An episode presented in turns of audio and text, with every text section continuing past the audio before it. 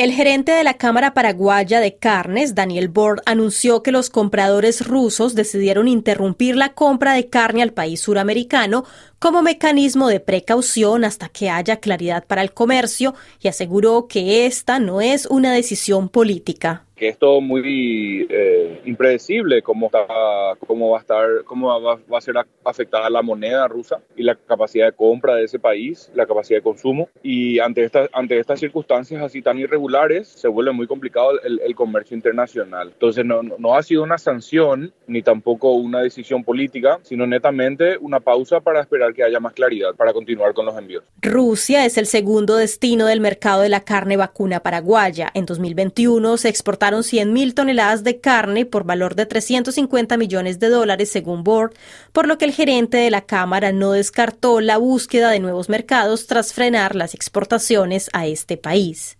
El 20% de la carne de exportación paraguaya va a Rusia, en su mayoría es, es carne para industrial de, de, procesamiento. Eh, y bueno, y si se ve muy afectado ese mercado, eh, la industria paraguaya tendrá que buscar diversificar a más de los 70 mercados que tiene habilitados para tratar de eh, ubicar esa carne en, en, otros destinos. Asimismo, Burt lamentó la incertidumbre que se vive en el comercio internacional a raíz de este conflicto. Estas situaciones generan mucha incertidumbre y, y, y, es muy problemático para, para, el comercio internacional, no solo para el rubro de la carne, sino para para todo, ¿verdad? Como estamos viviendo como un conflicto de esta envergadura, eh, puede afectar a, países que están muy lejos y que, a, a la vista no tienen nada que ver uno con lo otro.